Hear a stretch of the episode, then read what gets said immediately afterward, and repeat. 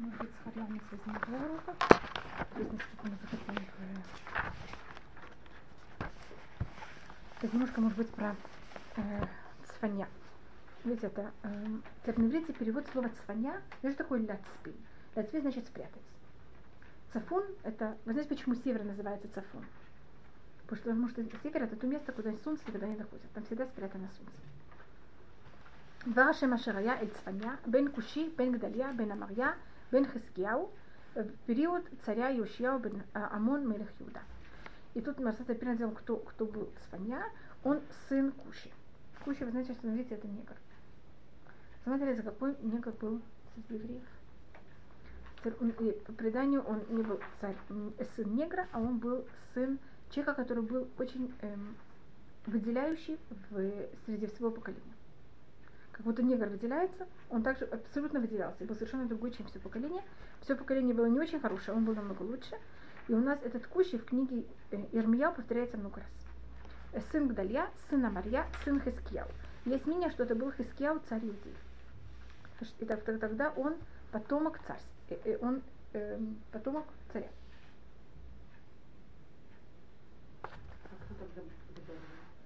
Гдалья это сын Амарья, который был сын, а Марья был сын Хискияу.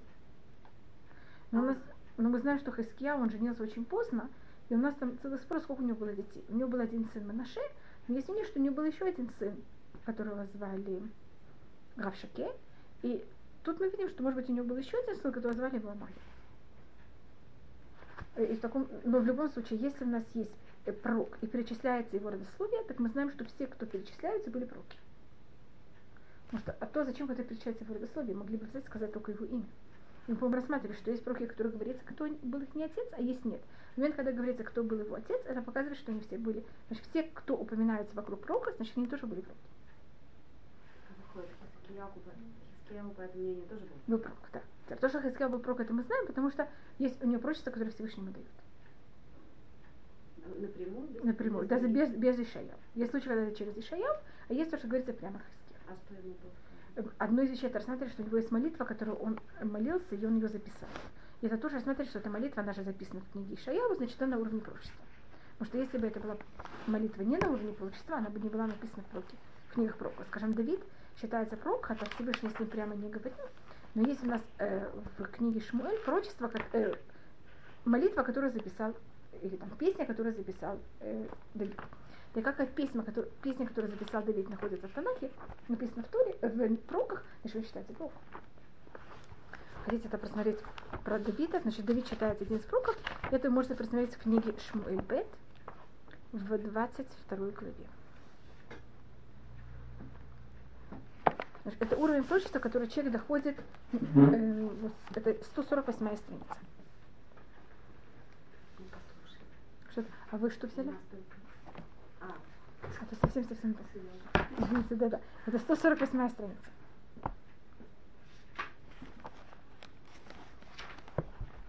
Здесь говорится, это слова Давида, э, это Вайдабер Давид Лашем. И говорил Давид Всевышнему слова этой песни. Тут у нас есть целая глава его песни. И потом 23 глава, и это слова Давида последние. Там он тоже говорит какой-то какие-то вещи на уровне. А Хискияу, поэтому то, что мы спросили, кто он был, то посмотрите в книге Ишаяу, 20, мне кажется, что это 29 глава. Я думаю, я думаю, Что значит Бен Амон? Да, Иша, Амон был сын Манаши. Так и Еушьяу Бен Амон. Это, это так называется царь. Немножко, можете расскажу там этого царя, кто и что он был. Так посмотрите, 29 глава. Это считается очень особая молитва. Э, в случае Хасвахали, если кто-то ужасно болен, это считается как будто последний, может быть, последний шанс. Считается эта молитва.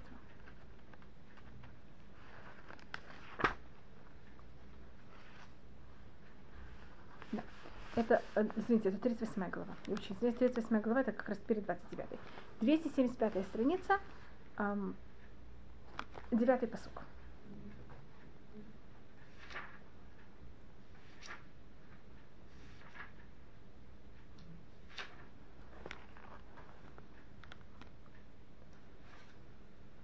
И это письмо, которое он написал, э, письмо Хискеу царя Иудея, когда он болел, и он встал от болезни. По преданию это не письмо ему, это письмо, которое он написал. Вот это его молитва, которую он взял из уст. Так как эта молитва была взята и записана в книге пророков, он считается еще этого пророка. То есть это правило какое-то? Да. То есть если это записано? Записано, так вот это он сочинил, и это записалось, так он пророк. Если в другом месте говорится, что кто-то сказал или спел, или Да. В какой-то мере, да. это Особенно если это слова записаны. Поэтому, поэтому я показала вам про Давида и тут про Хиския.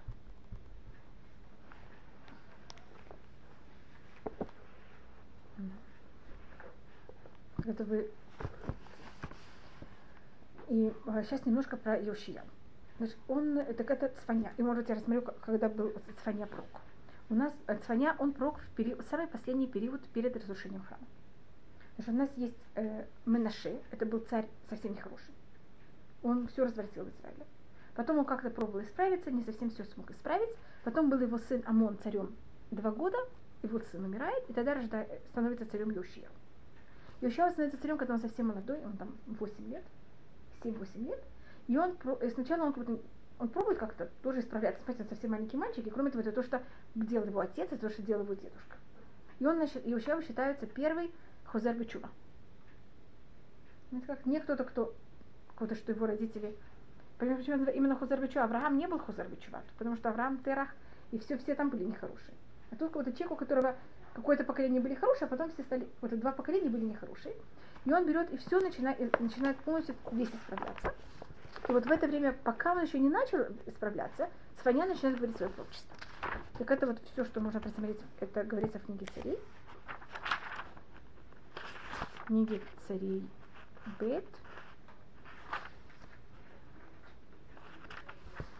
Это у вас 234 страница.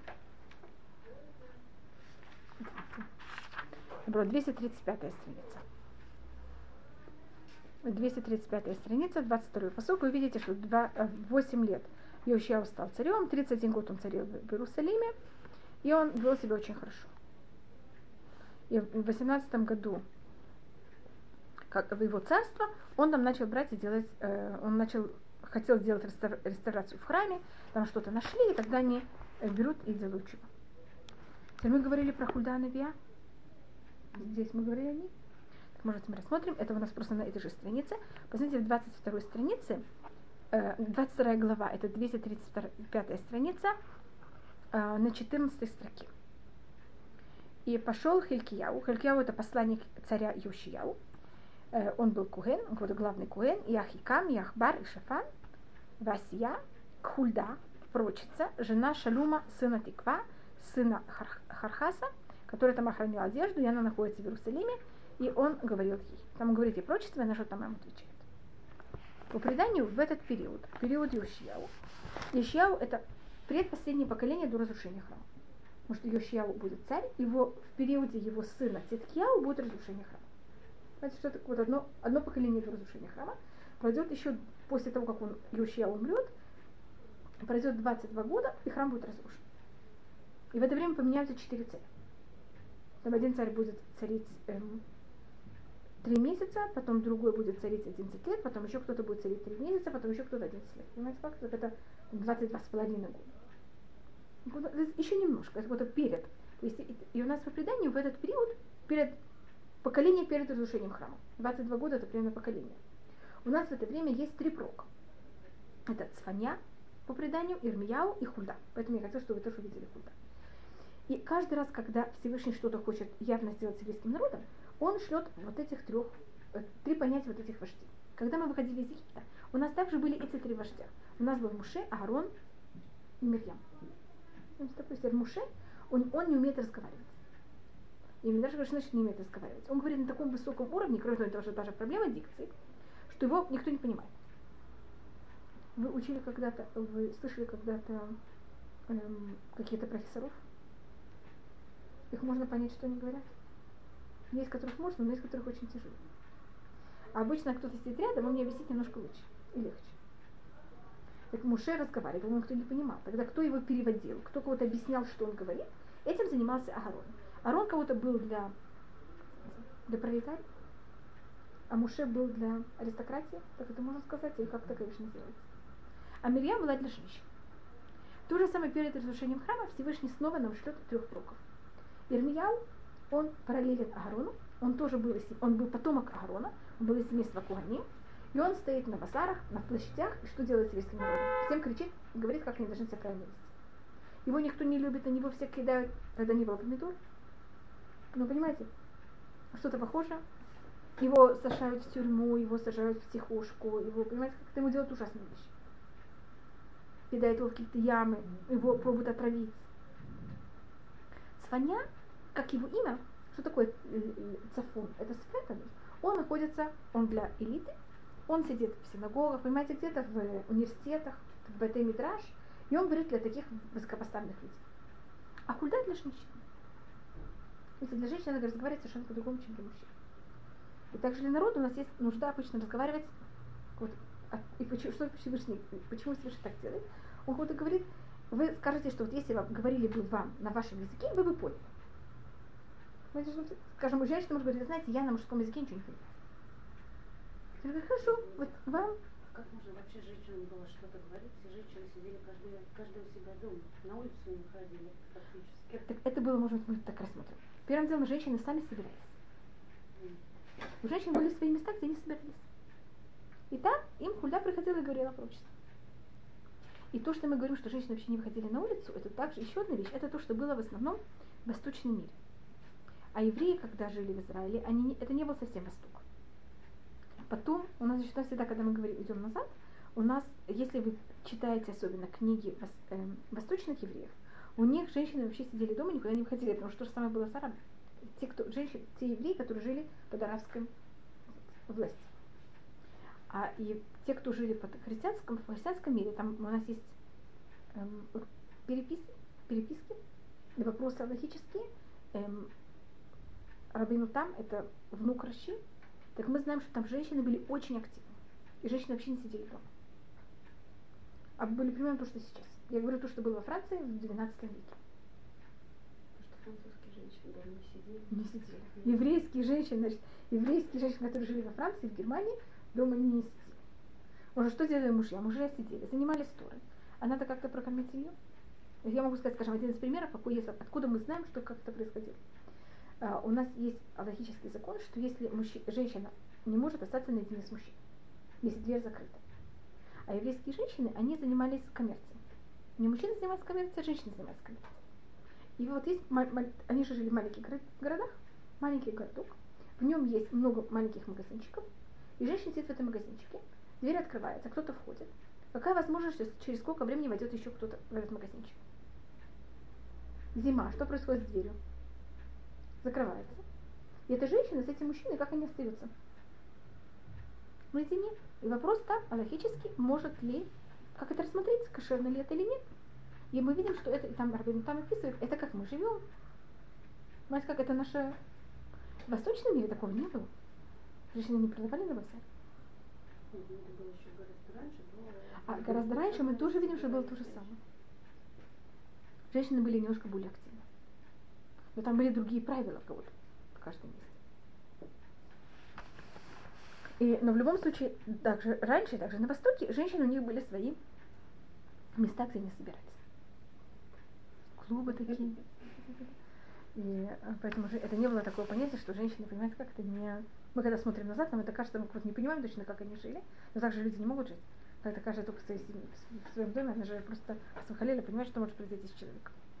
Поэтому они явно встречались, у них были места, где они встречались, и у них были какие-то контакты. Есть даже аллахические законы, что муж, скажем, не имеет права делать так, чтобы изолировать свою жену от общества. Не имеет? Не имеет права. А если хочет? Не может. Аллахического не имеет права. Есть, скажем, один из вещей, это, что муж не имеет права запретить своей жене одалживать э, вещей от своих подружек. Потому что наша форма общения, это что я что-то от тебя хочу, потом ты от меня что-то хочешь. И так у нас, как мы начинаем связи? Мы постучимся к вам в дверь, может быть, вы что-то можете мне дать, и так вот. Так муж может сказать, знаешь, я не хочу, чтобы тут ни у кого не одолжил. Муж такую вещь логически не имеет права сказать жене. Может, этим он ее изолирует от общества. То есть, говорю, действительно, есть всякие, э, даже такой вещи, видите, есть закон. А, так это только понять, кто такой был Цваня и какой у него был статус. Значит, он тот, кто э, преподает эм, высокопоставленным людям. И он находится в период, когда еще Яушияу, он начинает свое прочество, период, когда Яушияу еще не сделал чува, и это период очень тяжелый в еврейской истории. Значит, был один царь очень плохой, был второй царь очень плохой. Сейчас есть третий царь, который, понимаете, начинает царство, ему 8 лет, и пока начинает он как будто бы как-то понимать, что и как происходит, проходит тоже сколько-то лет. Евреи в этот период дошли до, от, в духовном плане и идолопоклонства до очень низкого уровня. И у Цфаня, у него тут есть несколько глав, и у него есть несколько э, пророчеств. У него есть несколько тем пророчеств. У него одна, одно, одна тема – это отношение к идолопоклонству. Как мы относимся к нему. И тут рассматривается, если вы можете прочитать на русском, там первые 3-4 строки, Всевышний говорит, я возьму и все соберу. Я соберу животных, соберу человека, море, всего. Амахшилот. Интересно, как это переводится. Третий посук, э, второе слово. Истреблю человека, и скотину истреблю. Вы... Истреблю, да. Но имеется это соберу, так вот истреблю. А как переводится махшилот? Рыбы и морские, и вводящих в заблуждение. Да. Это махшилот. Знаешь, что такое кишель э, лахши? Это взять им, сделать э, подножку кого-то, привести к тому, что кто-то ошибся. И что тут имеется в виду в этом понятии, что кто-то ошибился? Э, это рассматривается, что Всевышний сделает проблема, что идолопоклонники, они поклоняются солнцу, рыбам. Знаете, есть такое, это, Нептун, или есть морской, есть русалка, а есть э, Водяной. водяной. У них же, понимаете, так вот рыбы всякие там. Или есть люди, которые поклоняются каким-то рыбам. Или есть люди, которые поклоняются птицам. И Всевышний говорит, что вы хотите от меня? Чтобы я взял и уничтожил всех? И человеку, и люди поклоняются человеку. Так я хочу сделать так, чтобы вы больше не спотыкались и не занимались идолопоклонством. Но так как во что вы, вы верите? Вот к чему вы поклоняетесь? Все природы. Что вы хотите, чтобы я всю природу истребил? И почему как будто я хочу истребить всю природу? Потому что она, она вас спотык, спотыкает, она приводит вас к заблуждению. Там рассматривается, что один эм, идолопоклонник спросил эм, одного из мудрец, почему Всевышний делает так, что идолопоклонство исчезло. И он объясняет ему, что как, как, какая, какая вина этих всех предметов, там солнце, луну и всего другого, что идолопоклонники взяли и превратили это в идолопоклонство. Они же не виноваты, их невозможно за счет этого набирать наказывать. Какое-то нечестно относительно к ним. Тут перечисляйте все понятия идолопоклонства и также кого-то э, царей всех. И просмотрите в, может быть, мы рассмотрим восьмой посук, также и потом девятый. В девятом посуке рассматривается, что есть такая э, тенденция у евреев, что евреи, они всегда должны быть более религиозные, чем все, не, все религиозные. Это называется быть более свят, святой, чем по-римски. По-римски есть такое. Так у нас это рассказ книги Шмуэль, там произошла какая-то вещь с каким-то идолопоклонством, который назывался Дакон, и он, э, Всевышний, когда там его взял и разрушил, у него руки и ну, как будто его голова и руки, они были взяты Всевышний, как будто там чудом бросан, брошены на порог э, этого дома идолопоклонства. И с этого момента идолопок... э, жрецы никогда не наступали на этот порог в этом месте идолопоклонства. А евреи, когда стали идолопоклонники, они решили ни, вообще ни на какой порог никогда не наступать за счет этого. Понимаете, что это называется э, быть более... Так это то, что тут рассматривается. Те, кто берут, это в девятой посуке, в девятом посуке, я возьму на всех, кто берут и перепрыгивают эм, порог. Есть вот такая вещь. На русском есть что-то, что-то с порогом. Не наступать Не на порог. прощаются Не прощаются на пороге. через порог. Через порог. Я думаю, что это все берется оттуда. Не одалживают Я даже через порог. Я думаю, что это все берется из этого. Вы понимаете, что происходит с это Видите, как, насколько это глубокий, значит, откуда это все берется? Это берется с того, что не наступали на порог, потому что на это был, там, это, когда палестиняне, может быть, вы слышали, они Дагон, взяли, да, Дагуна, они взяли эм, ковчег, ковчег Завета, там в какое-то место, поставили его рядом с этим поклонством Дагона. И Дагон тогда был, упал, там что-то произошло с его руками, и они были там брошены, и головой они брошены были на порог, и с этого момента они это, на это не наступали. И это вот потом, я просто говорю, вы знаете, такие вот вещи, они потом как-то переобращаются, и поэтому вот всюду, где вы, есть какие-то обычаи с пороком, это вот взято из вот этого идолопоклонства. И эм, еще одна вещь, которую он рассматривает, это окончание, окончание девятого посока, это коль халупши мальбушнухы. Все, кто одевают чужую одежду. Простое объяснение, что значит одевают чужую одежду, это понятие, что они себя представляют кем-то другим, кто не по-настоящему. И это как будто рассматривается, что если человек, он, э, это говорится также один из э, царей, его звали Янай, он сказал своей жене перед смертью, она потом стала э, королевой, чтобы она не, чтобы не переживала, не за там были всякие партии и всякие уровни религиозных, и были всякие секты. Она, он ей сказал, если кто-то принадлежит такой-то секте и другой-то секте, понятно, что между ними была уйма политики. Он говорит, это совершенно не страшно. Ты будешь каждой секты понимать, как надо с ними иметь дело. Больше всего кого-то бойся, это те, кто они, на иврите называется цавуа. Цавуа те, кто лицемерно. лицемерно. Чтобы больше всего бойся лицемерно. И это в Цфане по одному комментарию рассматривается коля лувчим ну, мальбуш нухы. Все, кто одевают чужую одежду. Понимаешь, что такое чужую одежду? Они а, а представляют себя как бы. И Всевышний говорит, что я таких буду наказывать больше всего. Потому что, понимаете, они также, эм, я знаю, что Хазуниш, он называл таких людей, которые одеваются кого-то как религиозные люди, а ведут свой образ жизни совершенно не как религиозные люди. Он таких людей называл, что они, знаете, что такое Рудев? они нас... Рудев так называется человек, который гонится за другим и хочет его убить. Они наши преследователи. Может, за счет них не, не религиозные люди говорят, смотрите, как ведут себя нерелигиозно, э, как ведут себя религиозно. Из этого происходит очень много проблем, и он просто а, в Аллаха самое ужасное отношение это к что мы не имеем права никогда никого убить. И для того, чтобы убить кого-то, нужен суд. Единственный человек, которого можно убить без суда, любой человек может его убить, и можно его также убить любым, любой формой убийства. Это то, кто понимает, когда, когда он преследует кого-то другого, для того, чтобы спасти кого-то другого. И вот он рассматривал, что вот эти люди, они кого-то преследуют все, евре... все религиозное общество. И вот это то, что называется коль а, лавушим альбушнухы. Это одно мнение. А другое альбушнухы, это значит, у нас есть такое понятие, что запрещено э, одеваться одеждой, которой она, э, это рассматривает также устное предание, э, то, что называется нееврейская одежда. И у нас есть запрет, это называется увухокотеем лутелеху, и это они тоже это пишут как одно из э, запрещенных мецвод, что мы не имеем права э, одеваться не по-еврейски. Теперь у нас, понимаете, что какая-то чужая, кто-то одевает, что нухуй, это какая-то не иностранная одежда. Единственный источник для этого? Не, не, это, это источник настоящий, это в книге Вайка, где говорится «Вахокотеем лотелиху» и не идите по их, по, по, по их законам, по их правилам. Просто такое не идти по правилам неевреев. И то, что становится один из вещей, это также не одеваться их одежду. В момент, когда эта одежда у нас становится каким-то правилом. Э, еврейская одежда, такой вещи у нас нет. Если вам кто-то скажет, что есть еврейская одежда, нет такого понятия, потому что, понимаете, каждый одевается в том месте, где он родился, какие там обычаи в этом месте. Ну, в каждый период она была. Да. Так, так что делали обычные евреи? Они отли... Э, были случаи, когда нас заставляли. Значит, обычно то, что называлось еврейской одеждой, не было потому, что евреи выбрали такую одежду, это было потому, что другие народы нас заставили так одеваться.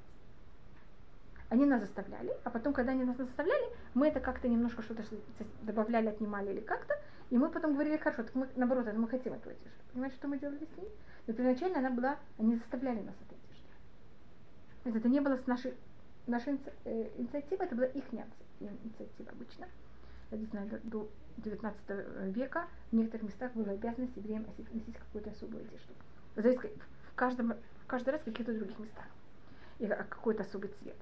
То, что сейчас рассматривается одежду, которую мы не имеем права одевать, это вещи очень яркие или вещи, которые приводят к тому, что люди очень э, становятся что-то очень высокомерными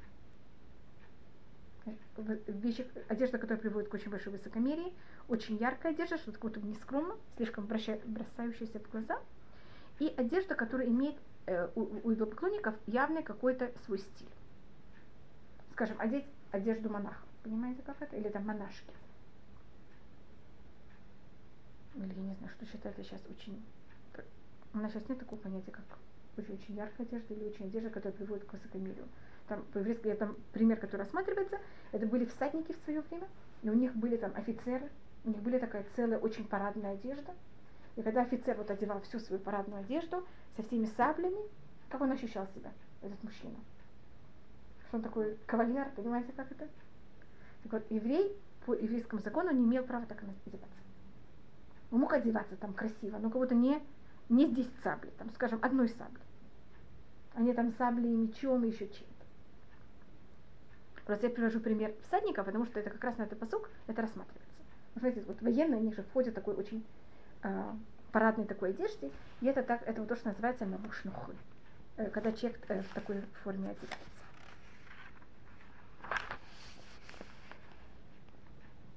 И следующая вещь, которую я хотела тут рассмотреть. Э, тут у нас есть некоторые пророчества о других народах, не Израиля. Э, и это у нас есть в многих местах, пророчества о других. Э, мне кажется, мы рассматривали это в Амосе и в других пророках, когда у них и в Юэль также пророчества о других народах, не только Израиль. И тут у нас также у Цфаня есть пророчества о других народов также. И тут смотрите, что будет с Нинвей, что будет в других местах. Теперь у нас Сейчас как раз э, Нинве, это Ассирия, то, что тут описывается, насколько она будет э, пустынной, в наше время это совершенно сбылось. Um, и я думаю, какую-нибудь вещь взять с второй главы или... Тут, рассмотр... тут э, может быть, я рассмотрю это, так как это относится немножко к нам, немножко, это вторая глава, может быть, я рассмотрю сначала, эм, это третий посук. Бакшу это шев, просите Всевышнего, ищите кого-то Всевышнего, э, все скромные земли, ашер мишпато по алло, там, где его суд, там его поступок. Бакшу цедек, бакшу анаба, просите справедливость, просите скромность, может быть, это вас возьмет и скроет в день гнева Всевышнего.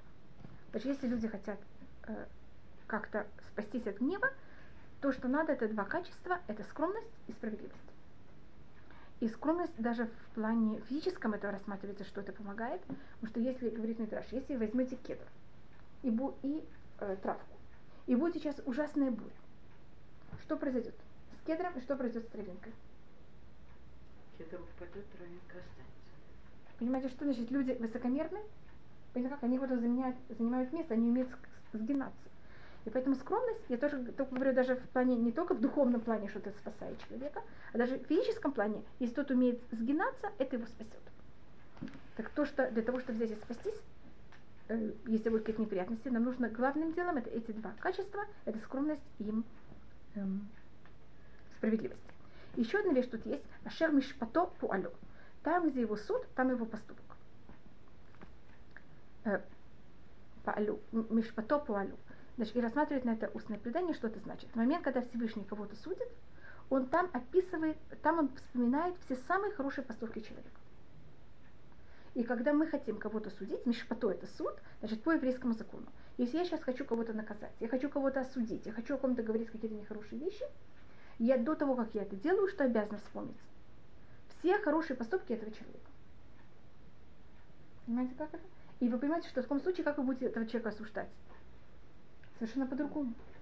Поэтому у нас этот... Э,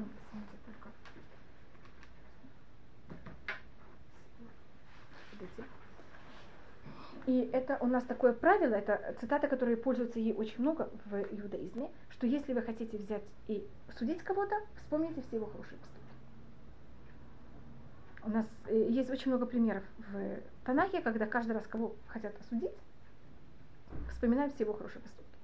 А только потом его берут и судят. А то это как будто не, не совсем правильно. И э, пятый посук Гою Швейхевеляям Гой Кретим. Мы тут рассматриваем, что тут есть пророчество всяких народов. И один народ, который я смотрю, это э, филистимляне. Они это называются Гой Кретим. Народ э, Кретим. Два Рашем Алехем Кнаан Эрец Плештим. Так, есть мнение, что Кретим это те, кто были в Крите, Крит есть такой остров. А есть мнение, что Крытим как-то связан также с Палестиной. И почему они называются Крытим? Это слово союз. Карет, может быть, как лихот, брит. Там есть очень много мнений, почему они, э, кто они такие, почему они так называются.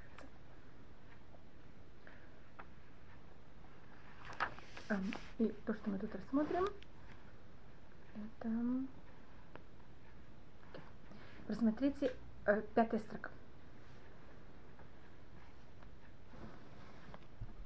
יחד יגועים, נשמו פינותם, החרבתי חוצותם, Мибли овер. נצדו арихе мибли иш. איש, מעין יושב. Всевышний берет. Тут описывает, как он взял и уничтожил народы.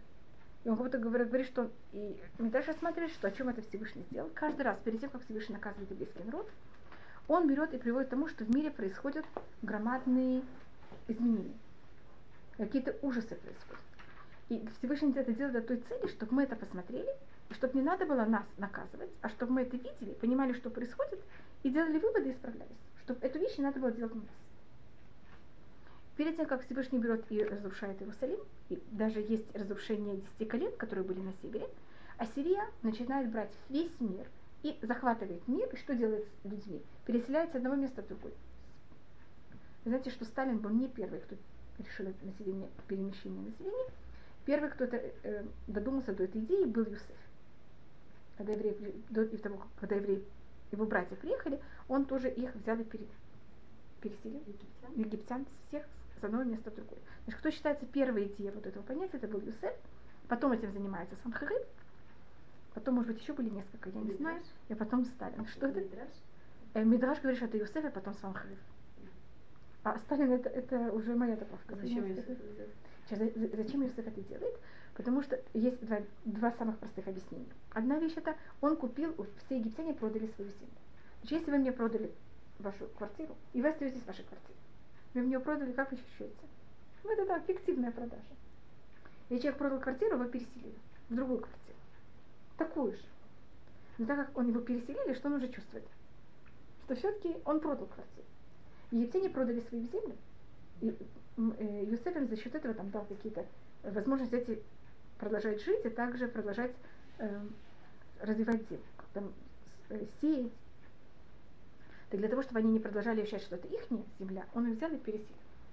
А другая вещь, чего он это сделал, потому что так как его братья приехали, так они же, а египтяне жили там из поколения в поколение, там тысячи лет. Евреи приехали, они чужестранцы. А когда взяли всех, переселили, евреям тут тоже оказались, так они все новые. Никто, никто не чувствовал, что евреи беженцы, которые приехали недавно. И для этого это одно из объяснений, почему это сделал Юсеф. А Санхариб это Всевышний взял его на слон для того, чтобы он, он чем-то помог э, для евреев, он помог э, наши отношения с другими народами, потому что Санхариб взял всех народов и переместил их с одного места на другой, они же все перемешались, и поэтому у нас сейчас нет такого понятия, как если человек хочет сделать гиур, мы любого человека принимаем. А до этого мы должны были проверить, он амунитян, он моавитян, он амеликитян. Понимаете, как это? Вы знаете, что амунитян может сделать гюр, но не может жениться потом на еврейке. Амунитян тоже самое. Сейчас у нас нет таких проблем. Это считается, что Санхариб, он всех народов мира очистил. Знаете, значит, очистил? Он превратил в того, что можно на всех жениться. И для какой цели Всевышний это сделал? Значит, это также наши отношения с другими народами взяли и стали легче. Но это также было для того, чтобы все евреи увидели, что происходит, сделали чува заранее, чтобы с ними этого не надо было делать. И это Всевышний делает как будто в каждом периоде. Всегда происходят какие-то катастрофы, там, я не знаю, наводнения, всякие катастрофы в других местах мира. Всевышний говорит, смотрите, я это делаю для вас, посмотрите, берите мусар, чтобы все не должно было происходить на вас. Лучше учиться на чужих ошибках, чем на своих. Но обычно мы, и Всевышний, то, то, то, то, то что рассматривает свинья, Всевышний это делает специально. Понимаете, как он говорит, я это сделал специально для вас, пожалуйста, научитесь. Но, как вы понимаете, это не всегда э, нам помогает. И, но снова это тупо, я даже не знали, это хорошо, чтобы это было слышно, совершенно в скобках. Вы знаете, что э, Сталин, который делал то же самое с татарами, с другими народами, вы знаете, как было его первое имя? Yes. Поэтому, видите, он как будто взял некоторые идеи от... Э, я думаю, что он этого сам не знал, но в какой-то мере как-то это, может, повлияло. Но это совершенно правильно, что я И посук Зайн. Амарти ахтир и. Всевышний говорит, я это, когда это все делал, я сказал, только что ты посмотрела. Ах ты бойся меня. Ты кхи мусар, возьми мусар. Он говорит, научись. Влой карет меуна. И ты за счет этого не, не будешь взять и отрезано из того места, где ты обитаешь. Коль ашар пакадати алия ахен ишкиму ишхиту коля там. Но как вы понимаете, что сделали евреи? Они научились, мы всегда любим учиться только на своих ошибках. Хотя Всевышний пробует все время, чтобы мы учились на других, и нам это все время а, показывает. И а, тут у нас рассматривается, что будет перед, после прихода Мащеха. Значит, тут у нас, если мы рассматриваем Цваня, Цваня рассматривает а, о том, что происходит в его периоде, о идолопоклонстве. Потом рассматривает, что происходит о Нинве. Это тогда самая великая держава. И во время Иучьява она начинает немножко трястись, и начинает другая держава подниматься. И он описывает, что с ней произойдет полное разрушение, а потом он переходит к тому, что будет во время прихода Машиха. Извините, только еще одну вещь, которую я не рассмотрела про Цваня. Извиняюсь, когда мы говорили о личности Цваня, я не помню, как я куда-то ушла. У нас есть э, в Масехат Сука, я только, извините, я потом э, возвращусь к этому месту, в Масехат Сука рассматривается, что у нас есть семь, это говорится в книге Миха, по-моему, мы рассматривали, что у нас есть семь пастухов и восемь Несихей Адам и восемь принцев. принцев. Говорили такую, такую вещь когда-то? И один, один из этих восемь принцев это Цваня. Восемь принцев это Адам, Ишай, Ишай это отец Давида, Шмуэль, Шауль.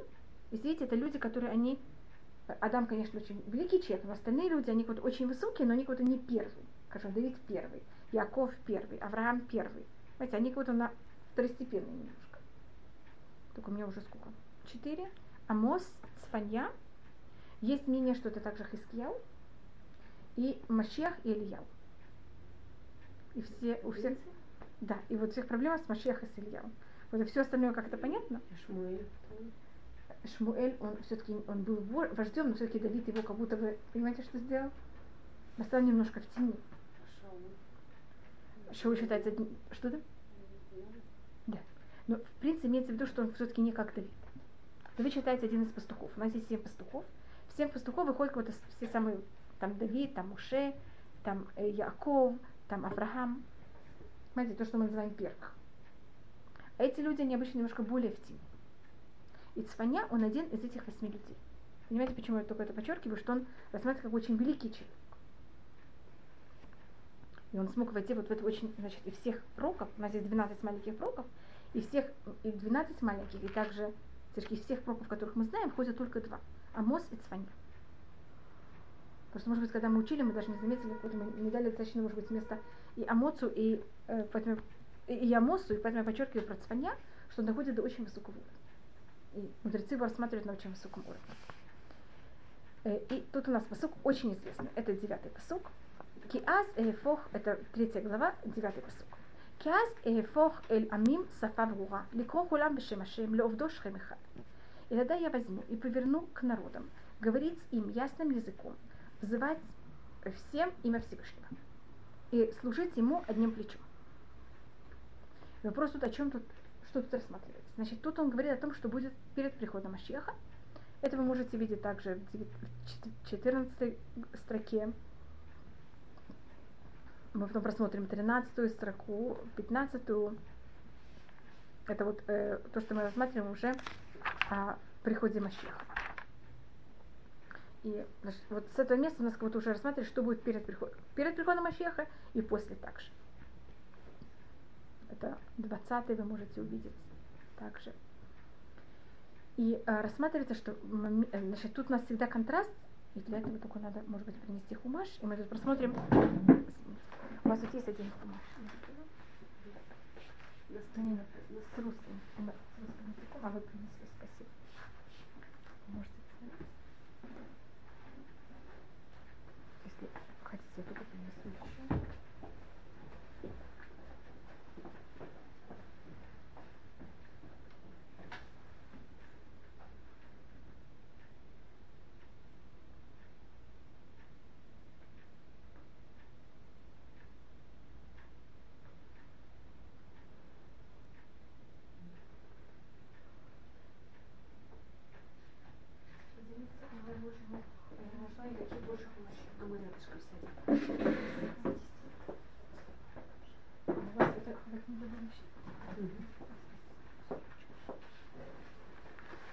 Значит, рассматривается, что тут говорится, а, тут говорится с ясным языком. Всевышний, сначала, когда Всевышний створил мир, все люди мира говорили на том же самом языке. Все, все начали с одного. И во время э, Вавилонской башни Всевышний тогда наказал человечество на то, что происходит разделение на языки. Теперь это у вас в книге Берешит, мне кажется, 10 глава. Вот просмотрим, что начинается в 10 главе, и что после прихода и до прихода Машеха, или во время прихода Машеха, это все изменится. Значит, вот это было искажение, потом это искажение исправляется. И ну вот это искажение с Вавилонской башни до вот этого момента, так, который говорит о нем прочество Цфания. Что с этого момента все народы мира будут говорить все на том же самом, на, не на том же самом языке, а то, что будут говорить, это сафа буа. Сафа буа значит на ясном языке. Вот и все смогут понимать один другого. Но все не должны. Ну как это?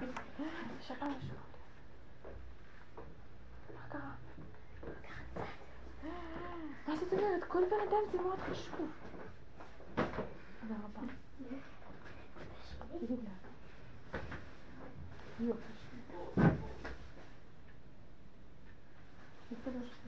Если никто не хочет, я потом заберу это домой. Нам сегодня кто-то сделать, давай тоже שמונה. הגעתי ספר מותק? אז אה, יש לך שמונה עוד 25, 35 דקות, מתי יכול לחכות? אתה רוצה לצייר משהו?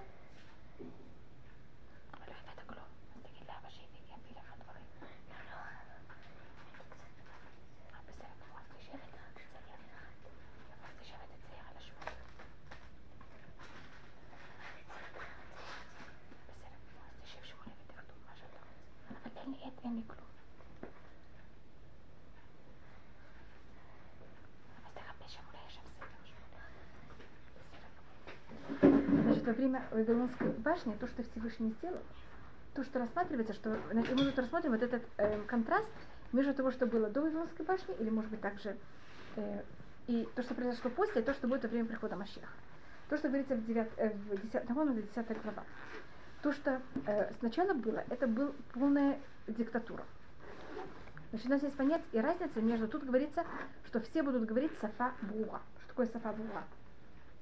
Ясный язык. Тут не говорится, что все будут говорить сафа ахат. Понятно, эта разница, значит, я могу с вами разговаривать, вы говорите на вашем языке, я говорю на моем языке, но что мы понимаем? У нас есть ясный язык, мы понимаем один другой. То, что было в Вавилонской башне в начале, от чего это началось и как это все началось, разделилось, что, э, по преданию это был э, Немрод, он взял и построил себе такое государство, в котором он хотел, чтобы все разговаривали на том же самом языке. Там говорится, что все народы мира тогда, все, все люди мира тогда были Сафа Ахат, Удбарим Ахадим. Знаете, что Сафа Ахат? Все говорили на том же самом языке. Что такое Дбарим Ахадим? Все говорили то же самое.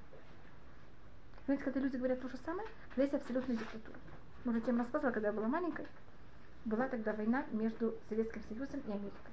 И в Вьетнаме воевала Америка и Советский Союз один с другим.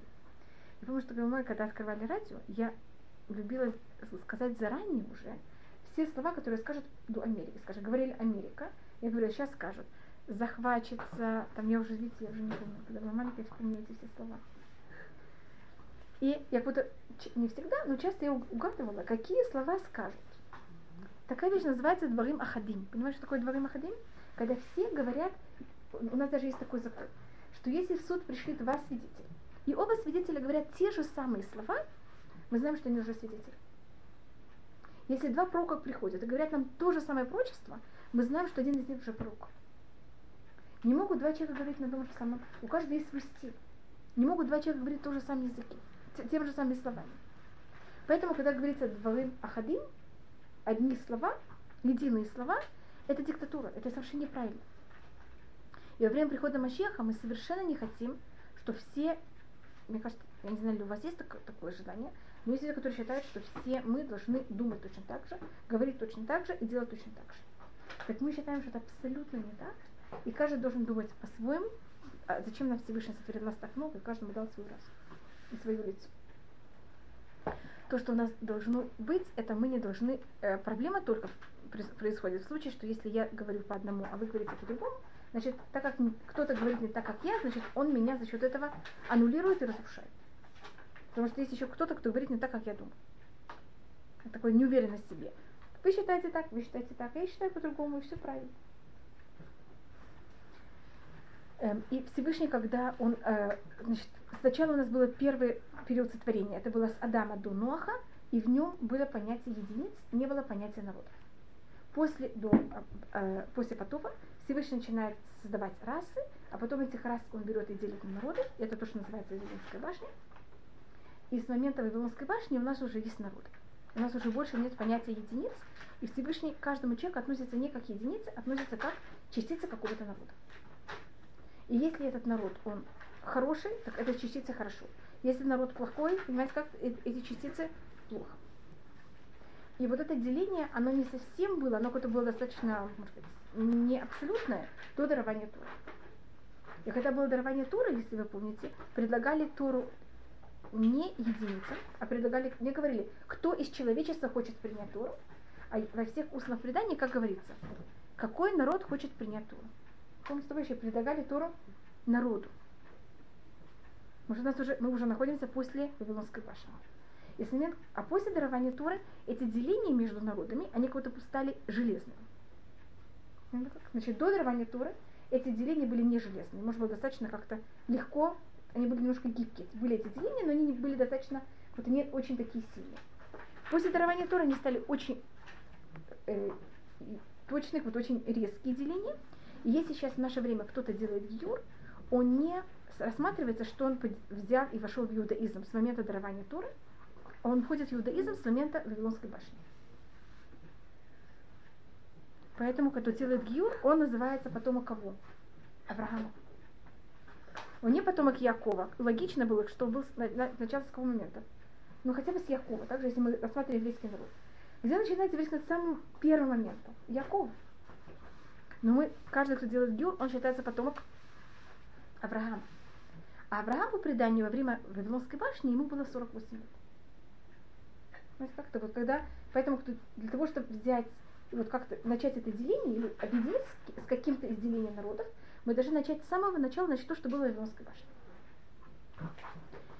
А когда это все закончится, это будет во время прихода Машеха. Значит, эти деления народов начинаются для того, чтобы у нас кого-то были, э, может быть, и что-то не как, как это объяснил, были единицы. Единицы как-то что-то делали.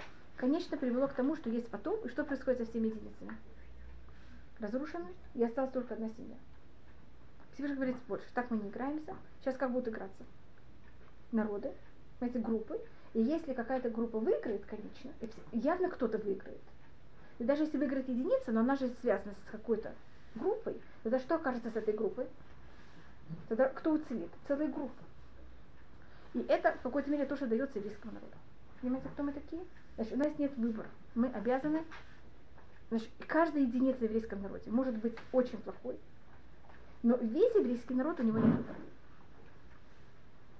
А другие народы, то, что перед приходом Ашеха, они, мы, не, мы знаем явно, что какая-то часть человечества останется, кто явно, какие народы мы не знаем, значит, вот у каждого, из каждой группы, конечно, группа это имеется в народы, есть шанс или остаться, или нет. Народы, если вам кто-то рассказывает, что время прихода Мащеха не будут другие народы, это неправда. Мы знаем явно, что будут другие народы. И э, эти другие народы, в этом языке Азия, фох эль амин сафа. Но тогда то, что не будет между народами, не будет вот этого деления. И народы, та, значит, то, что не будет вот это деление между народами. Потому что деление между народов уже не будет иметь смысла. И тогда то, что у них будет, они не должны все говорить одни слова. Также во время прихода, после прихода Машеха мы не все станем, понимаете, как это, все говорить те же самые слова. Это не будет никакая диктатура. Каждый будет это воспринимать по-своему, как он это воспринимает, но тогда не будет больше деления на то, что один не понимает другого. В наше время э, язык это такой барьер. Это какой-то барьер ментальности, барьер всего, что мы как будто не можем как-то общаться и понимать один другого. Всевышний создал этот барьер во время Вавилонской башни, и этот барьер он снимет во время э, прихода Машиха. И тогда то, что у нас будет, это э, сафа буа, ясный язык. Поэтому разница между сафа буа и сафа ахат. Потому что для чего нужен язык? Для того, чтобы понимать один другого. И тогда вот будет это понятие понятие один другого. Но Всевышний не сотрет другие языки и не уничтожит все другое и все будут взять и взывать имя Всевышнего, и все будут что-то. Сейчас это уже есть какой-то. В какой-то мере находит. Скажем, английский на каком-то уровне это общий язык. Или у нас есть же какое-то понятие, потому что мы стали, как можно сказать, Если видите, мы сейчас, у нас есть две тенденции абсолютно противоположные. Это то, что считается, что будет перед приходом Машеха. Значит, считается, что до прихода Машеха, значит, Мельхамед Гугумагог, то, что она рассматривается, это считается такой ужасный всплеск э, национальности, последний всплеск национальности, и все. И потом больше нет понятия национальности. И то, что происходит в наше время, с одной стороны, есть тенденция к тому, что мы все люди. И есть то, что называется Кфара это глобальная деревня. И мы все кого-то вместе. С другой стороны, очень нарастает понятие национальности. Это две совершенно нелогичные противоположные движения. Два совершенно противоположных нелогичных движения. Национальность, она куда-то идет к своему пику для того, чтобы быть уничтожена, а вот это объединение, оно кого-то, понимаете, как это уже кого-то, куда мы стремимся теоретически. Куда народы должны стремиться теоретически. Так может немножко кого-то это даже, я не знаю, сколько времени это возьмет, это не должно взять слишком много, но мы уже видим, как, куда это примерно идет. И тогда будут все служить Всевышнего э, шхемехат одним плечом. Значит, вот, каждый будет, не будет вот это понятие, ты принадлежишь такой-то группировке, ты к такой-то группировке. Все это будут делать одним плечом. Вот и все будут идти в ту же самую сторону. Но каждый, то, что я подчеркиваю, будет это делать совершенно э, по-своему.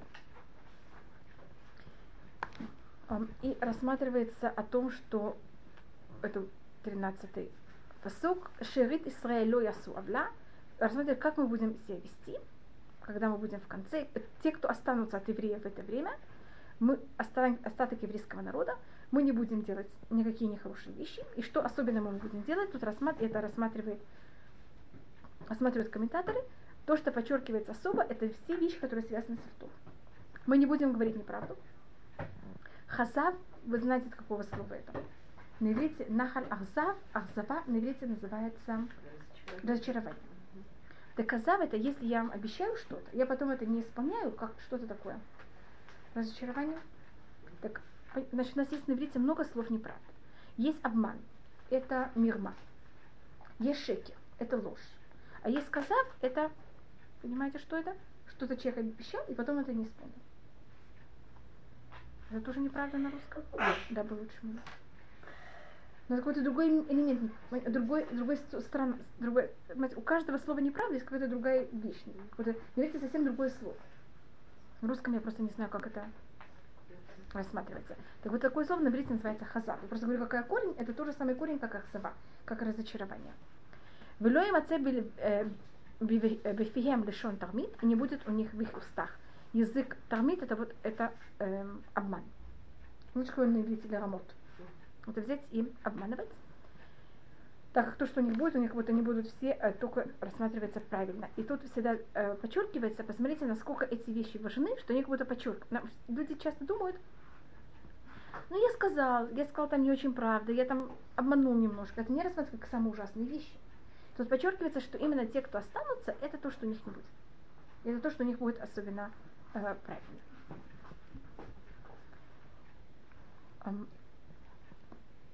И тут мы просмотрим еще одну вещь. Это эм, у нас 19-й посук. Гинени усеет коль манаих. Я буду брать и наказывать тех, кто делали в те неприятности. В то время вошатета цулеа. Вани дахай кабец. Тут это есть прочество в книге Ихаскель, что еврейский народ сравнивается с овечками. И эти овечки бедные, у них ужасно плохой вождь. Этот вождь вообще вместо того, чтобы здесь заниматься своими овечками, он ничего не делает. Он их всех, понимаете, что делает? Наоборот, чем там более слабые овечки, он их вообще доводит непонятно до чего. Всех обир, обирает, обирает, так называется на русском, забирает у них все. И, а тут вот свинья есть прочество, что что Всевышний сделает. В это время Вошатета цуля. Я возьму и помогу, я возьму и спасу хромую. Хромой имеется вот эту хромую овечку. Это имеется тот еврей, который он такой хромой. Ванедаха кабец. А та овечка, которую она взяла уже за счет того, что пастух не смотрел за своим стадом, что произошло с некоторыми овечками? Они взяли, куда ушли в непонятную сторону. Так Всевышний говорит, я вот этих все, которые пошли непонятно куда, я их возьму и соберу. Весамтия хаарец э, буштами. Тогда Всевышний возьмет на всех и соберет, и мы будем кого-то на уважение во всем э, народе. И это то, что будет, когда Всевышний нас возьмет и возвратит назад в Израиль, и это будет на наших глазах. Скажем, что это было на наших глазах. Вот это немножко про цваня. А сейчас мы переходим к трем самым последним пророкам. И, э, может быть, я только рассмотрю, в каком они периоде. Значит, у нас по, на языке мудрецов до вот этих трех последних пророков, эти все пророки называются Невиим. Значит, в модерном иврите, когда вы говорите Невиим Решуним, это имеется в виду Иешуа, Шуфтим, Шмуэль и Малахим. Это книги, как книги истории. А потом все остальные книги, что это Ишаяу, Ирмияу, Ихаскель и Триасар, что они более книги пророков, они называются Навим Ахуни. Но они, если мы рассматриваем исторически, они как будто все пишутся в те же самые периоды примерно. Если мы рассматриваем на языке э, мудрецов, просто это выражение Навиим Решуним и Навиим Ахуним, они находятся в Захарья. Так, может, я, так как я начинаю это, деление, я просто показываю, где-то есть э, в книге Захарья, просмотрите. Э, в книге Захарья, 480 э, страница, первая глава,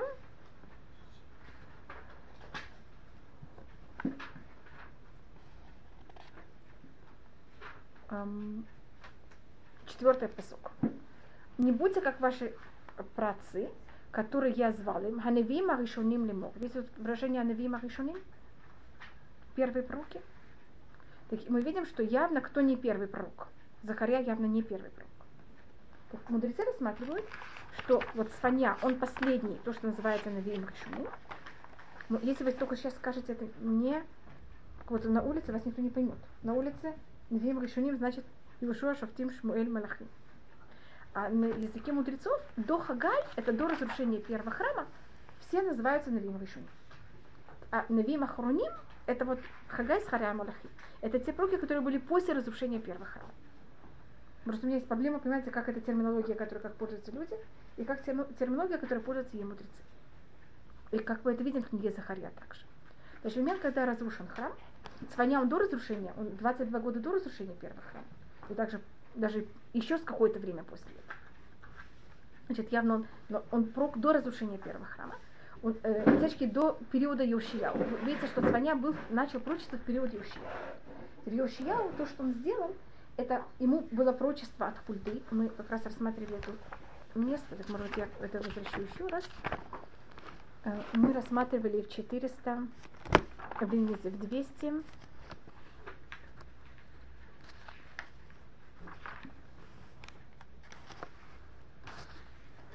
помните, где он нашлет к хульте. Да. Это в 235 странице, это 22, книга царей, 2, 22 глава. Э, он, Иошияв шлет, просит, шлет посланников к Хульда, спросить его, что происходит.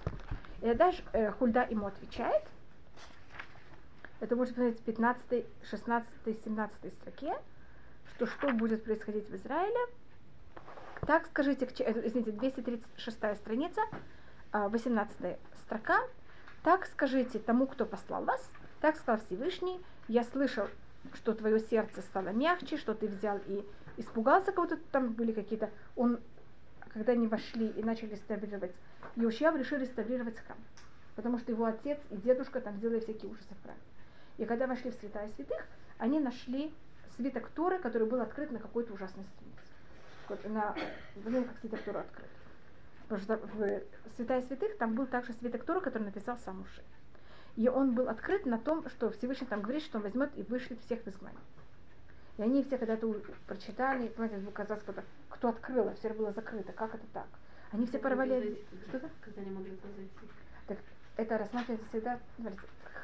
Э, главный священник может войти в святая святых четыре раза в Йом Кипур. А рабочий может войти куда только он хочет, сколько раз ему надо. Видите, сколько а. война работа? да, их также их рабочих, обычно их опускали, значит, войти вот так был, только имел право, войти так было запрещено. А так их опускали рабочих с крыши, и им делали коробки, которые со всех сторон были закрыты, и каждый рабочий только видел то, что он должен был работать. Вместо что ему было каждому рабочему открыто, ты, скажем, хочешь только белить, так у тебя открыта вот эта сторона. Ты хочешь рассматривать пол, так у тебя, понимаете, как это? Это отверстие. Тебе нужен потолок, ты только рассматриваешь, смотришь на потолок. Еще сказать, что есть нюанс, что рабочие не забыл касаться пола. Да, то тоже старались. Э, Но ну, если были рабочие, должны были как будто, понимаете, чинить пол, так не можно было. И вот тут рассматривается, что они, тут есть, значит, как с какой-то стороны, конечно, старались, чтобы это было как можно меньше, как можно более правильно. С другой стороны, видите, что рабочие могут находиться в святая святых больше даже, чем главный Куэн, потому что они там уже находятся э, для дела. И тогда он посылает Хульда спросить, что и почему. И тогда ему отвечает Хульда, что э, потому что Всевышний какой-то говорит о том, что вы взяли, ты все-таки взял и исправился как-то, так это не будет в твое время, потому что ты плакал и порвал твою одежду. Э, я также это все видел, поэтому ты возьмешь, ты, будешь, ты там умрешь как-то, ты, у тебя все произойдет еще мирно, но после твоего поколения все, храм будет уничтожен. Когда Иошияу об этом узнает, он решает, что он не хочет, чтобы ковчег завета никогда пошел никак и ни в коем случае не оказался в изгнании. Тогда Йошиа берет ковчег завета и прячет его под храмовой горой. И поэтому все пророки, которые начали говорить пророчество, они все только начали пророчество в период Иушия. После Иушия никто не может начать пророчество. Может здесь какая-то связь между ковчегом Завета, что это ковчеги Завета были скрижали, которые дал Всевышний, что это в какой-то мере физическое воплощение связи между Всевышним и человеком. И после этого нет больше пророчества у людей. Скажем, там есть один ученик Ирмияу, его звали Барух бен Ирья, он готовится к пророчеству, у него учитель был пророк, его учитель готовит как быть пророком, и, и он не получает пророчество.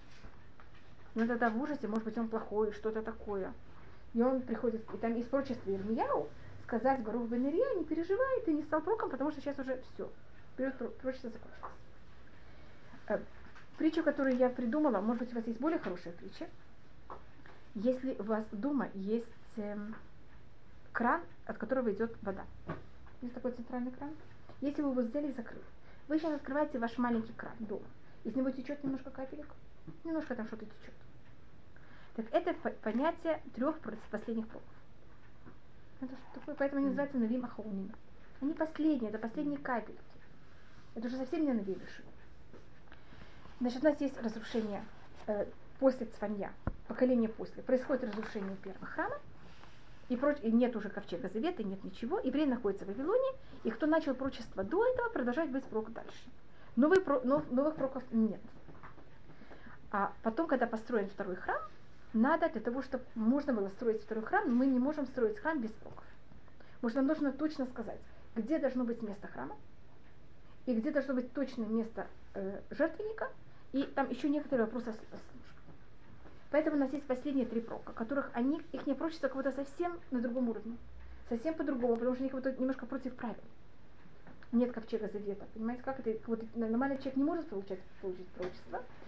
И почему их надо, этих трех, Агайс Харья Малахи, один из них говорит пророчество, что можно, где построить, как построить храм, другой говорит точное место жертвенника, а третий говорит, что даже до, перед тем, как заканчивается построение всего храма, даже если только мы положили основу храма, можно уже взять, взять и приносить жертв, жертвоприношение на жертвеннике.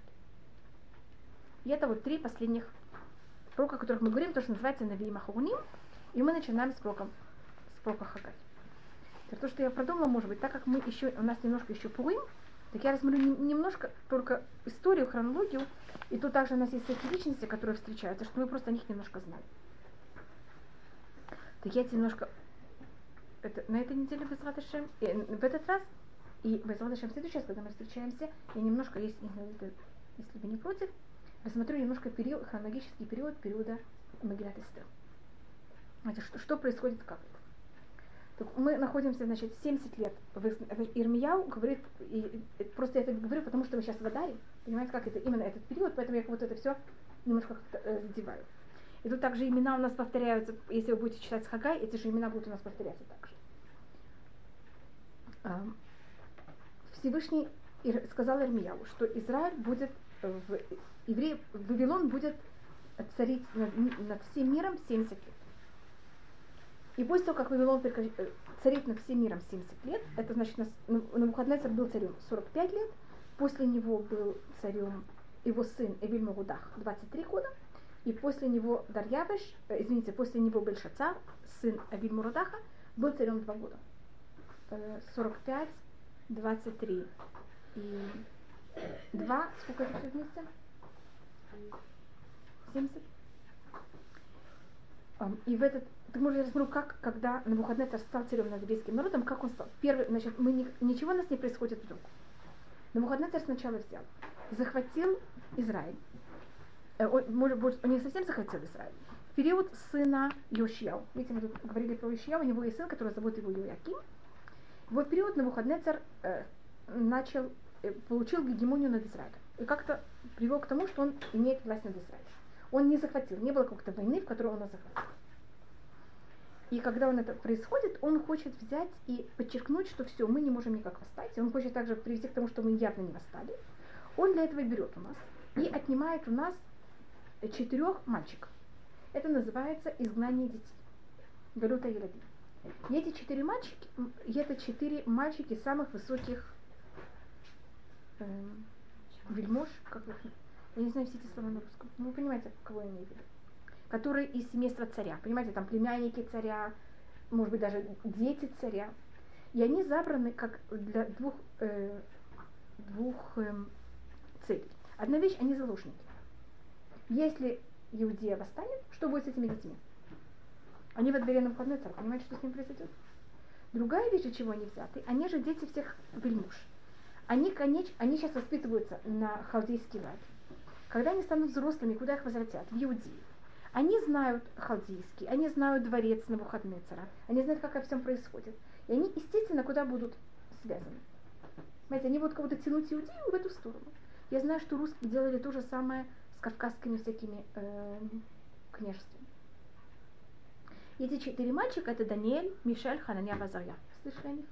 Даниэль, который там его кидают в ров э, с львами, там все эти рассказы, это то, что происходит. Это происходит это первый, первый этап изгнания. Через, э, 8, через э, 7 лет умирает этот Йояким, он там немножко восстал, и на выходные царь еще раз приходит. Уже приходит с армией, с нами не воюет, но дает нам ультиматум. Или, значит, Йояким умер, и мы сделали его сына царем. А Навуходнезар говорит, как вы посмели сделать кого-то, понимаете, как вы должны меня слушать, что это такое. Там не совсем так, там, там какая-то целая политика. И вот это делает Йоахину ультиматум. Или ты берешь и сдаешься с самыми высокопоставленными людьми, идешь со мной в изгнание, или я с тобой воюю. И Йоахин только стал царем. Три месяца. У него вообще ничего, никакие узды власти не в его руках. Он понимает, что если сейчас будет война, возможно, что он победит нулевая. И только Иерусалим будет разрушен он сдается своей матерью. Почему подчеркнута его мать? Потому что узды власти у кого продолжались. Она же была до этого королева, понимаете, это все больше у нее, чем даже у ее сына. И с ним идет в изгнание то, что называется Харашва Масгир. Харашва Масгир это значит эм, те, кто занимались, есть земледельцы, а есть кто занимаются, как называется на русском тасия, индустрия, ремесленники. Кто более как будто, экономически на более высоком уровне обычно ремесленники, чем земледели. Тоже называется свободные профессии или что такое. Так это хараша мазгер, это на простом уровне. Как будто люди, хараш это те, кто э, делают всякие дерево или железо, мазгер это те, кто делают ключи. Это на простом уровне. А устное предание рассматривает, что это были самые великие мудрецы. Что когда они говорили, все становились глухими, ничего не понимали. И мозги все закрывали, все, все только приходить слушать, что они говорят. Значит, на любом уровне, или экономическом, или духовном, кто это такие? Самая великая часть еврейского народа, они взяты тогда в изгнание. И царь, который над ними тогда царил, его зовут Йояхин. Или его кличка была Ехунья, это сокращение этого имени. И если вы можете рассмотреть Магилат Эстер, когда говорится про Мордыхая, вы знаете, кто такой был Мордыхай? Он был взят в изгнание во время Ехунья. Хотите, что мне сказать? Что Мордыхай какой? Самый высокопоставленный. После этого, через 11 лет, есть полное разрушение, э, храм, разрушение храма, сжигание храма, разрушение всего Израиля, и тогда вся масса евреев в Израиле перемещается в Вавилон. Вот не по своему желанию, понимаете, их берут насильно в Вавилон, и вот этот Хараш Вамасгер, они их помогают им абсорбировать. А если бы эти евреи 11 лет до этого не приехали и не построили там уже основу для того, чтобы их воспринять, непонятно, что бы было с евреями, которые пришли уже в ужасном состоянии. и психологически там почти, нет почти целых семей, понимаете, всегда какая-то часть убитой, и в духовном плане во всем. Но Мухаднецар все-таки не хочет, чтобы Израиль был совсем пустой. Он в Израиле оставляет самых-самых простых людей, земледельцев, но таких самых маленьких земледельцев. И над ними ставит человек, э, наместника, который зовут его Ктарья. И вы знаете, что приходит в Шана такой человек, который зовут его э, Ишмаэль, и убивает Ктарья. И тогда все, даже вот эти самые простые-простые евреи, все убегают в Египет, Израиль 40-52 года на него не ступает нога человека. Видите, если вы рассматриваете, у нас есть четыре периода изгнания. Первое это дети, вот очень маленькая часть, потом Хагашва Масгия, самые высокопоставленные, потом у нас через 11 лет чешки все, а потом уже, можно сказать, под, подмели даже. Значит, это называется подмели, вот самый остаток. И мы находимся в Вавилоне. И у нас есть э, два пророчества. У нас есть пророчество о том, что мы будем в, что Вавилон будет 70 лет. В момент, когда произошло 70 лет Вавилона, это в, тогда происходит именно в этот момент война между Персией и Вавилоном. И Персия воюет с Вавилоном, и Вавилон побеждает. Еще одна битва, Вавилон побеждает, третья битва, Вавилон побеждает. И, и в эту ночь Бельшацар, внук Навуходнецара, говорит, вот видите, прошло 70 лет, как было сказано, ничего не происходит, мы победили делает громадный пир в честь этой победы. И в середине этого пира вдруг рука выходит, вот так вот рука сама по себе, и пишет что-то на стене. И все падают в умор. Тогда зовут Даниэля, и он объясняет, что это значит. Что да, власть перейдет в персам, и в эту ночь персы делают еще одну попытку и захватывают Вавилон. И Кир, который был в главе персов, он тогда объявляет, все, кто хочет идти в Израиль и строить их храм. Почему он такой хороший? Потому что это написано в книге Ишаяу, есть пророчество о нем, еще до того, как он родился. Ишаяу жил намного, как-то сто, больше, чем сто лет до этого, что родится такой мальчик по имени Кир, и он скажет, он возьмет и даст евреям разрешение приехать в Израиль. И он об этом знает, и поэтому он делает, решает такую вещь. Мы приезжаем в Израиль, начинаем строить храм, делаем основы храма, и тогда начинают местное население брать и писать петиции, так это называется, Киру, что мы, что это ужас, что тут будет, евреи сейчас восстанут, тихий ужас, и Кир тогда шлет нам послание, прекратите строить храм. Напоминает, что происходит в наше время? ООН, Америки, что делает вместо населения? И все время нас что делать? Нам не строить, не строить, не строить. Тут не храм, тут говорится о чем-то другом. И это, э, значит, и в, этот, в это время, значит, сначала есть Кир, потом есть там Дарий, есть Кир, Дарий номер один, Кир, а потом Ахашверуш. И рассказ Мегилат Эстер это в, этот, в эти ужасный период, когда начали строить храм. Значит, легче человеку ждать, когда все начнется. И когда все начнется, уже все начинается. А начать, и потом что нам говорят? Нет, нет, все, передумали. А вот как это приводит к такому ужасному отчаянию. И Магилат Эстер, она э, охватывает 14 лет, из этого периода, когда мы начали строить храм, и нам сказали, нет, прекратили строить храм. Евреи в ужасном отчаянии. И мы в отчаянии весь период Ахашвироша, и потом, после его смерти, есть мнение, что это был э, его сын, есть мнение, что это кто-то другой, есть Дарий номер два, Дарьявыш. И в период второго Дарьявыша он дает нам разрешение продолжить строить храм. Я немножко там исторически, что, что происходит. И мы находимся в этот период. Если мы просто говорим немножко про Гелат Эстера, Ахашвирош сказал, он делает пир на какой год Ахашвирош? На третий год своего царства. Нормальный царь на каком году своего царства делает пир? На первом, так? Почему он ждет три года? Ведь знаешь, что он тоже знал, вот это пророчество, что через 7 лет, 70 лет Вавилон, значит, и они немножко перепутались через 70 лет Вавилон упадет, или через 70 лет евреи возвратятся в Израиль. Понимаете, какая тут путаница? То, что происходит, это через 70 лет Вавилон упадет. Евреи сразу возвращаются в Израиль. Но потом должны пройти еще, еще сколько-то лет до момента разрушения храма. И только когда разрушение храма закончится 70 лет, только тогда второй храм будет построен. А с момента, как первый еврей пошел в изгнание, до того, как храм был разрушен, прошло 18 лет. Так я сказала, 11 лет, еще 7 лет. Видите, это 18. И вот в эти 18 лет, это 14 лет Ахашвироша, 2 года Дарья, еще в этом Кир и, Дар, и, и первый Дарья. Понимаете, как я просто говорю, как это все время. И Ахашвирош, он там посчитал как-то по-другому, сказал, вы все не понимаете, я сейчас посчитал правильно, вот сейчас прошло 70 лет, видите, ничего не происходит, он ждет год, ждет два, ждет третий, ничего не происходит, говорит, все, храм больше не будет построен. И тогда делает этот громадный пир, и, как вы знаете, в этом пире он пользуется э, всякими утварями храма и одевает одежду главного коина. Вы знаете, где мы это видим? Есть большой хет, а вы знаете, что главный коин одевал 8 одежд. А хет это гематрия его 8, поэтому там, там есть многие намеки на все это. И когда евреи участвовали в этом пиру, пиру, пиру, пире, они этим кое-то показали, что они верят, что храм больше не будет построен. Поэтому это было такое, такое, такое преда, предательство ужасное. И у нас есть в истории понятие пкидут. У нас, значит, есть то, что называется пкида решуна и пкида шния. И считается, что как это было во время Вавилона, во время построения первого, второго храма, то же самое будет в наше время. Значит, есть период, когда мы кого-то пришли на каком-то уровне как-то в Израиль. Вы замечаете сейчас? Он дал нам какое-то разрешение построить здесь государство. Это то же самое, как Кир. Мы не захватили Израиль, а нам дали разрешение здесь жить. Как была декларация Кира, которая говорит, Кир, пожалуйста, возьмите и живите здесь. Мы начинаем что-то строить, и потом нам начинает очень нас что делать. Сначала у нас что-то получается, а потом что начинает гаечки закручивать, это как так вещь называется.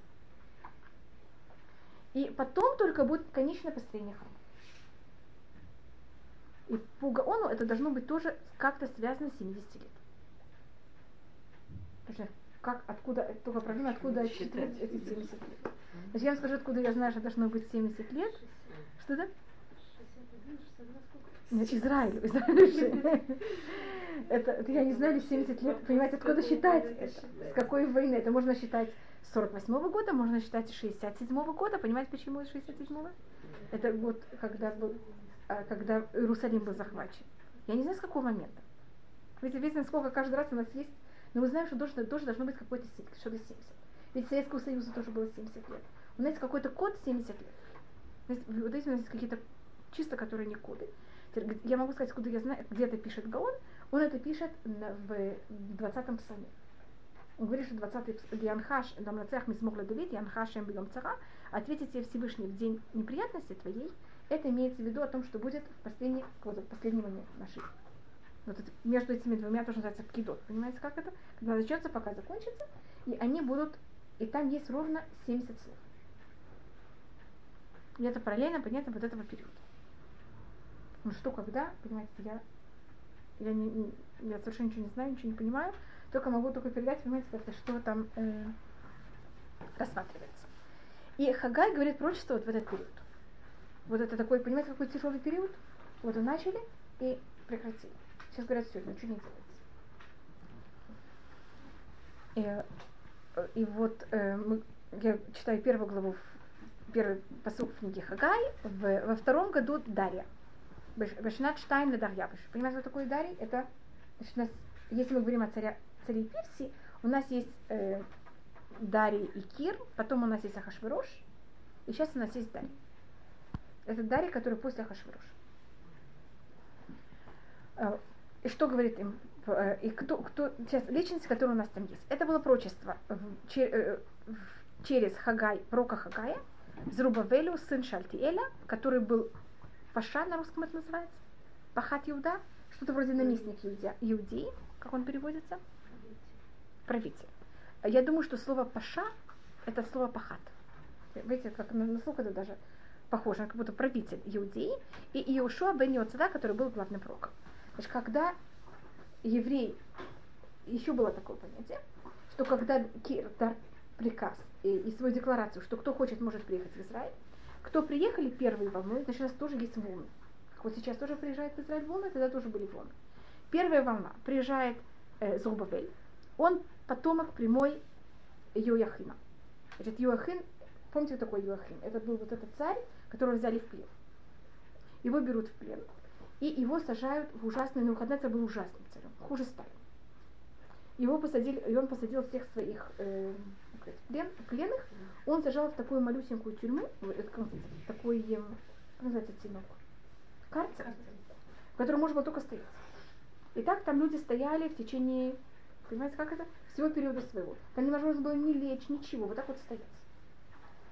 А все потомки царства Иудеи, все истреблены. И он единственный потомок царства Иудеи. Если у него сейчас не родится ребенок, нет потомку царя Давида. Он в этом карцере, он же был только царем три месяца, понимаете, почему? Что у него еще ничего не успело родиться, он был совсем маленький. И тогда через жену на хлопа, евреи зашли хлопотают. Хлопотают. Попросить у Навуходнецера дать разрешение взять и спустить в этот карцер жену Йояхина к нему. И ее через, как можно сказать, веревку, понимаете, как-то опускают в этот карцер. И когда, но, но за счет всего этого состояния, понимаете, как опускать через карцер, это не очень, через крышу, на веревке, это же не самая приятная вещь, у нее начинается менструация. И тогда, понимаете, как это? Тогда ее вытаскивают. Просят разрешения еще раз. И, конечно, она Баруха Шем беременеет. Знаете, что так это все описывает, это то, что написано в устном предании. И от этой беременности рождается Шальтель, поэтому называется Шашаталь Кель, вот Всевышний его взял, и он был зачат в совершенно неестественной форме. Вот это было... Посадил. Вот, естественно, так, как-то женщина не может так забеременеть чуть ли не. И у, у, у Шальтеля родился еще один сын, и у этого сына родился Сурбавель. И они, так как они были, знали, что Вавилон через 70 лет должен быть сделать, они его уже назвали Зрубавель. Честь того, что в периоде явно Вавилон уже будет разрушен. Так это, так значит, он прямой, если бы все было благополучно в этот момент, он бы теоретически был бы как будто Машех. У него есть такой потенциал. И Иошуа, сын Йоцдака, он главный курин. А, вы знаете Эзра? Эзра Суфер? Так Эзра и Йоцдака не брать. Эзра тоже он курин. И только вот этим я заканчиваю. Вы знаете, как первая волна. Значит, евреи были в Вавилоне 70 лет. Сейчас есть решение приехать в Израиль. Кто приезжает в Израиль? Как вы думаете? Те, кто э, элита или... Нет. Нет. Элита как-то уже нашла себя, как-то построилась. И приезжают в Израиль, извините, но сброд. И с этого момента до окончания периода устного предания всегда, если кто-то приезжает из Вавилона, он аристократ. Израильтяне и если хасва халила, есть смешанный брак, евреи из Израиля евреи из Вавилона, евреи из Израиля будет в этом браке, понимаете, как на него будет смотреть? И у нас в основном есть очень много таких примеров. Так мы только остановились на э, Хакай. Ну, Thank you.